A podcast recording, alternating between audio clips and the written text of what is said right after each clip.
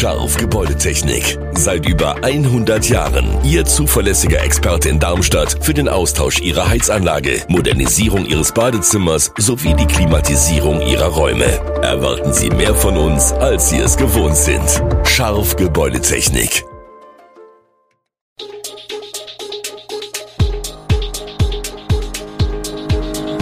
Gude, unser morgendliches News Update. Das Wichtigste aus Südhessen für Sie im Überblick. Guten Morgen aus Darmstadt an diesem 26. Januar. Ein Ausschuss untersucht das finanzielle Fiasko beim Hessentag. In der Griesheimer Innenstadt öffnet eine neue Bäckerei und Fälle häuslicher Gewalt in Südhessen nehmen zu.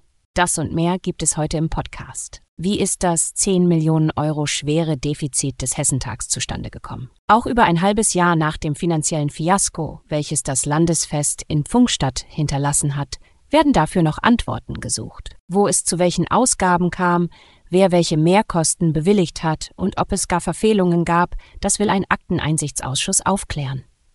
Der Umfang der zu sichtenden Dokumente ist beträchtlich. 23 Gigabyte Daten und sieben bis acht Kisten voll mit Ordnern gilt es zu durchforsten.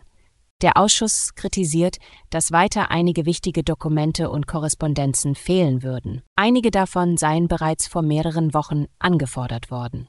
Dazu gehöre eine Liste mit allen Befugten, die Vergabeverträge unterzeichnen durften und bis zu welchem Betrag diese Befugnis für die jeweiligen Verantwortlichen galt.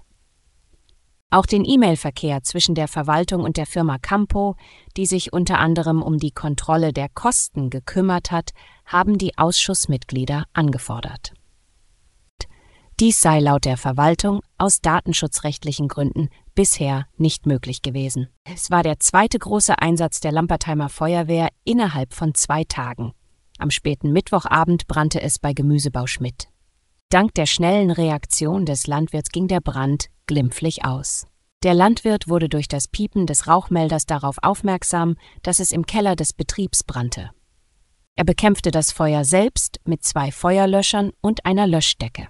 Als die Feuerwehr eintraf, waren alle Hausbewohner bereits im Freien. Da der Landwirt beim Löschen des Brands Rauch einatmete, wurde er zur kurzzeitigen Überwachung in ein Krankenhaus gebracht. Die Feuerwehr schätzt den entstandenen Schaden auf mehrere Zehntausend Euro. Die Polizei geht davon aus, dass ein technischer Defekt an der Heizungsanlage den Brand auslöste. Bereits am Dienstag war die Lampertheimer Feuerwehr stundenlang im Einsatz. Ein ausgebüxtes Pferd war auf einem Acker durch eine dünne Eisschicht in eine große Pfütze eingebrochen. In der Griesheimer Innenstadt schließt eine Bäckerei und es kommt eine neue. Schäfers Backstub in der Wilhelm-Leuschner-Straße 89 wird den Betrieb einstellen. Mitte März soll dafür eine neue Niederlassung von Breithaupt in dem Ladengeschäft öffnen. Es ist die erste Filiale von Breithaupt in Griesheim. Sechs Filialen hat Breithaupt bereits, drei in Darmstadt und jeweils eine in Wixhausen, Niederramstadt und Träser. In Griesheim wird sie erstmalig einen Shop eröffnen. Gebacken wird am Hauptsitz in der Darmstädter Karlstraße. Als Öffnungszeiten geplant sind werktags von 6 bis 18 Uhr und samstags 6 bis 13 Uhr. Sonntags soll die Filiale geschlossen bleiben. In der Griesheimer Bäckereilandschaft ist derzeit Bewegung. Erst kürzlich gab die nur wenige Meter auf der Chaussee entfernte Konditorei Notnagel ihre Schließung bekannt. Den traditionsreichen Betrieb vermietet die Familie künftig an die Bäckerkette Grimminger, um sich ganz auf Hotel zu konzentrieren.